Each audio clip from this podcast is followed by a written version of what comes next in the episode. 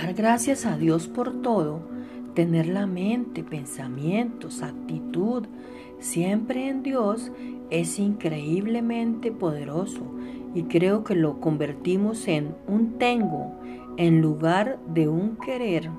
No lo estamos haciendo para Dios, Él ya lo sabe, lo estamos haciendo porque necesitamos aprender sabiduría y tener una estrecha relación con nuestro amado Padre.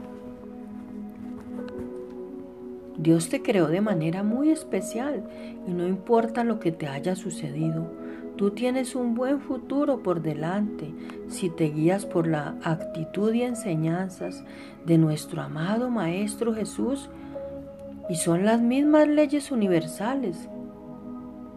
Permite que Dios te tome de la mano y te guíe a través de las dificultades que estás teniendo.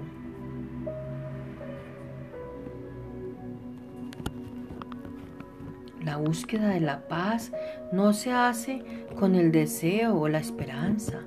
Si quieres más paz en tu vida, entonces debes decidir si serás un pacificador.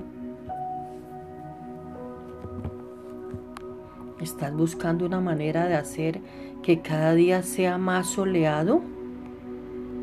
Vivir con gratitud es una manera simple pero poderosa de alegrar tu perspectiva.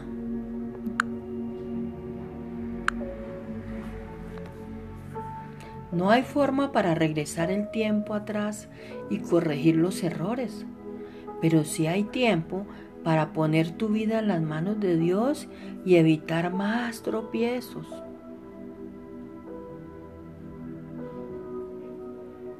Dios te creó para bendecir la vida de otros. Alguien necesita lo que tú tienes. Alguien necesita de tu sonrisa, de tus palabras de ánimo, de tu amor y de lo que puedes transmitir. Cuando sirves a otros, vendrá un gozo y llenura que solo Dios puede dar.